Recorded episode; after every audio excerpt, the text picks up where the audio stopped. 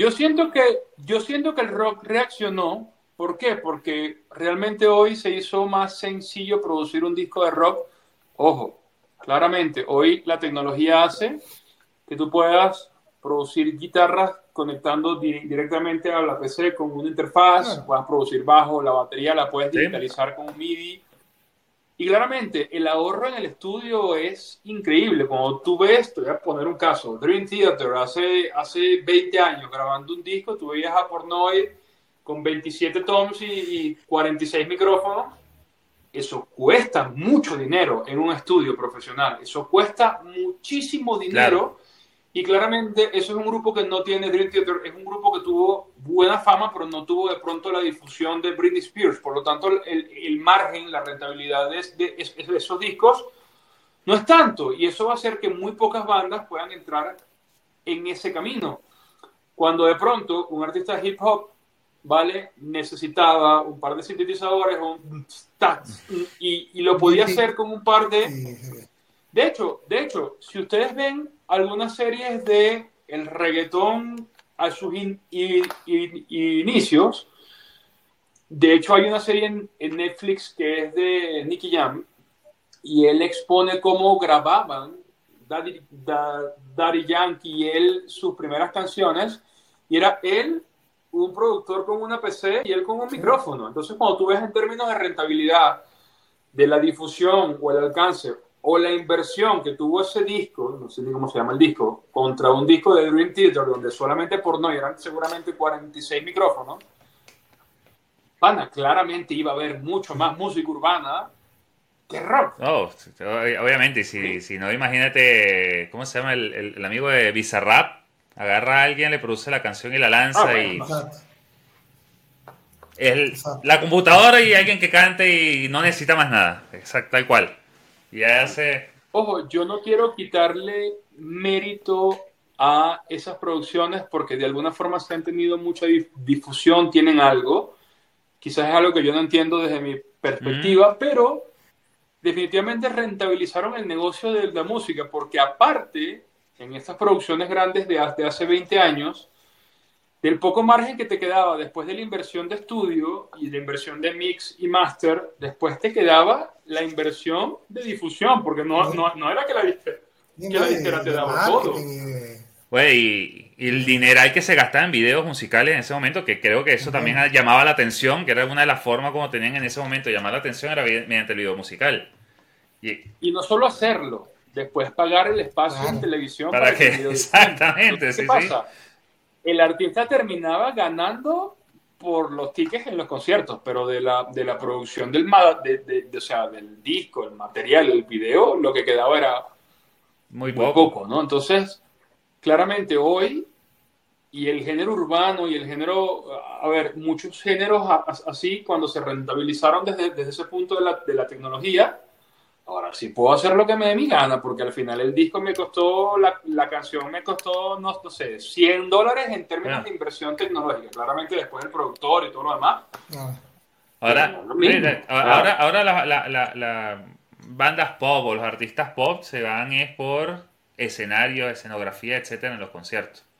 Ahí es donde está el gasto de ellos, creo yo, más que un poco lo que tú decías. O sea, yo yo estoy un poco impresionado con el de eso que no soy muy fanático, el otro día lo dije y casi en el trabajo y casi me mataban. Este, no soy muy fanático de, de Taylor Swift, que estuvo recién por acá en, la TAM.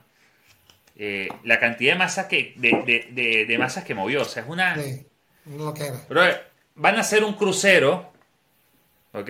Exclusivo de Taylor Swift, o sea, para que tengamos un poco la idea del... Y eso es marketing, ojo, en mi opinión eso es más marketing que... 100%. Que lo otro.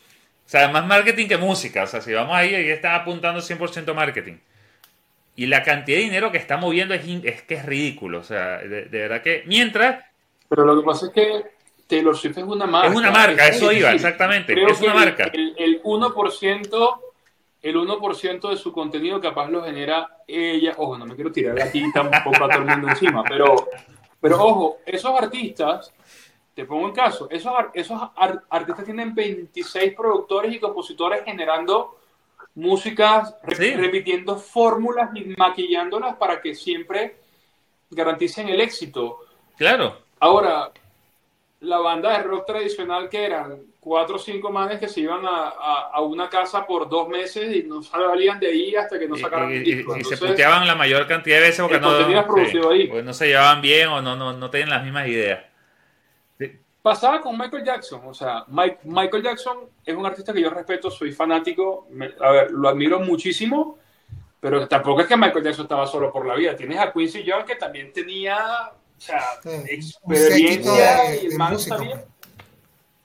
mira, quiero hacer un hit, listo, son estas cuatro notas, tráeme estos músicos, disfrazalo y me das un toque, no sé, rústico, y eso va a ser un hit. Entonces, ¿Y eso? Ah, tampoco era que, era tan difícil. Y tú te pones a ver y, dices, repites fórmulas, solo que las maquillas con instrumentos, las maquillas con, con producción, pero al final tú te estás dando cuenta que la, la, secuencia armónica es la misma y está preparado para que, para que pegue. ¿Sí? Y, de, y de, de pronto lo vas a comparar con Incubus, donde de pronto estos cinco panas Mira, nos mudamos a una casa en un desierto, vamos a estar los cinco o seis ahí, vamos a trabajo, mal, pasando trabajo, pero tiene que salir el disco. Sí. El último disco de Sepultura se llama, se llama Cuadra y yo vi que lo grabaron así. Es, es en una casa, no, no sé en qué sitio, puede ser una cosa así como en Finlandia, el productor, su PC los cuatro panas ahí, mira, múdense aquí, despídense de su familia y no salgamos de aquí hasta que el disco esté listo. Y yo digo, claro, eso ese disco salió de ahí y tiene cosas buenas y cosas malas y todo lo que tú quieras, pero ese disco salió de esas cuatro, cinco personas con el productor. Taylor Swift debe tener 275 compositores que le dicen, hice este tema, no me gusta, hice este, no me gusta, hice este tema, no, no me gusta, este sí. De 200 temas sacas 12 que sabes que le van a reventar la vida al público. Claro.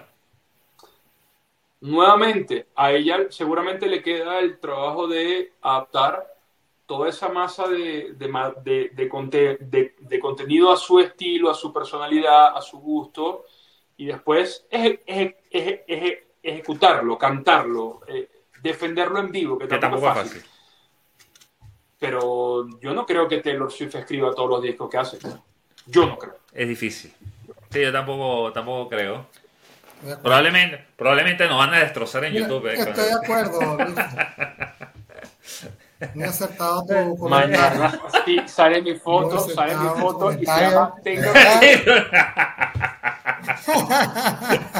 Mañana recibes una carta de Taylor Swift y sus 200 compositores demandándote por difamación. Yo me sentiría bien. Yo me sentiría bien. No somos 200, somos 300. Somos 300. Es, es más, si yo recibo en YouTube algún comentario que tenga ese tipo de, de, entorno o de enfoque, yo mismo le escribo al chombo y le digo, no hiciste nada con toda tu carrera como, como youtuber. A mí me demandó Taylor Swift y su equipo.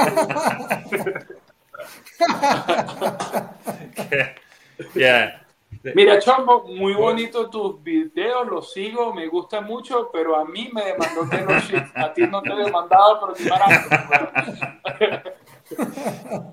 que de, eh, a ver, me, me, gustó bastante la, la conversa de, del pop, porque es el contraste, ¿no? De, de, la música como siempre ha sido. Por eso yo digo, es que para el contenido pop tienes que estar siempre generando música porque el contenido pop a la gente se lo olvida en un año máximo. Eh, ahorita la estrategia de las bandas de rock es desaparecerse unos 5 o 6 años y volver, con ese volver, que creo que lo habías mencionado, ¿no, Luisfer? De que sobre todo la banda, no sé, mencionó Red Chili Peppers, que todo también vendió todo, vendió todo Latinoamérica y se agarró a todo, vendió todo, movió masas y todo por el tiempo que tenían sin venir. si mal no recuerdo, tenían como 15 años sin venir a, a, la TAM. No vale. O 10 años. Era algo así, ¿no? Yo que... Yo eh, la palusa del... Claro, pero que hacían conciertos solos, que hacían conciertos solos. O sea, que hacían ellos... como, headliner. Vinieron como headliner en un, en un ah, palusa, pero que hayan venido solos, tenían como 15 años. Vi, el tema de la, de la noticia. Eh, y, Pero mira, pero mira el caso de Red Hot Chili Paper, Tú escuchas el último, los últimos discos de Red Hot Chili Paper y todavía son bellos, O sea, esos panas encontraron la fórmula del entretenimiento en el rock, todavía suenan rock, todavía suenan atrevidos, todavía suenan, no sé, suenan a ellos y hacen música. Para, para mí el cerebro de los Red Hot que volvieron a sacar música interesante es el guitarrista, este John. O sea, John Frusciante, ¿qué se dice? Para mí es, o sea, yo lo vi a él en Venezuela. Definitivamente los discos con él llegan más lejos. Pero, pero el color que, que, le da toda la banda. De hecho, fíjate como, como solista, los discos eh, son, son, muy buenos. Si pues, escuchado, sí, claro. Y, y, el baterista también me parece una pala, el baterista de, de Red Hot. A ver, Chad Smith hizo hace unos días un video con esta empresa que se llama Drew, Drumeo, haciendo su interpretación de una canción de 30 segundos. Y hizo una de Dualipa, de hecho, y, también hizo una de Dualipa, de hecho. Y el pana le pusieron la canción sin, sin percusión, sin batería, y el pana hizo lo que, lo que él sentía. Y tú lo escuchas y dices, a ver, este, este pana suda rock, O sea, ojo, hizo el tema muy bien, lo, lo, lo, entendió en métrica, lo entendió, dijo, ah, bueno, este, tema es un 3x3, chévere, ok. Pero cuando lo toca, tú dices, o sea, este pana sabe de rock, o sea, este pana sabe, sabe de, de, cómo se toca esta vaina, no, no hizo ninguna estupidez matemática, no hizo, no, voy a hacer aquí una, no, no, no. El pana yo voy a resolver algo que haga que este tema funcione y lo tocó y lo tocó y se parece mucho al tema. Eso es un tema exitosísimo de Kill. De Kill, sí, de Kill. Y de Kill es un tema muy exitoso. Y el pana escuchó los instrumentos y lo resolvió casi igual a como está en la grabación. Y yo digo, pero es que claro, es que así se resolvía exitosamente ese tema. Y yo dije, wow, ese tipo, ese tipo grande, ¿no? Total. Muy grande. No, Rejón es un bandón. Eso no lo hace cualquiera. Rejón es un bandón. Es que sí, o sea, son, son, son, son, son, son una enciclopedia del rock y aparte tienen tanto tiempo que entienden lo que significa ser rockero en distintas épocas. ¿A qué le cantas? ¿A qué le apuntas? Mueven las masas que de, de hace 25 años, sino que suman nuevas generaciones. Claro, pero es que te digo, y seguramente si, si, si te pegas en no solo su, su ética y su filosofía y, su conocimiento, sino que comercialmente también de pronto por ahí ligas con un jueguito o ligas con, con, con una con algo que sea nuevo y hace que la banda esté vigente. Rejo Chili Pepper está muy vigente hoy. Sí. Muy vigente hoy. Eso yo, sí, sí. los panas están viejos, pero tú, tú los ves y dices, hoy hasta los más chicos quieren ver a Rejo Chili Pepper en vivo. Sí, sí. Eso no lo hace cualquiera, Eso no lo hace cualquiera. Así mismo. Estoy totalmente de acuerdo también contigo, Fernando. Gracias, gracias, gracias. Ponga ahí yo, está el botón de los. No, no, no, no, no, se me ha olvidado el tema que aquí, que este. A ver. Eh, ahí, ahí, ahí.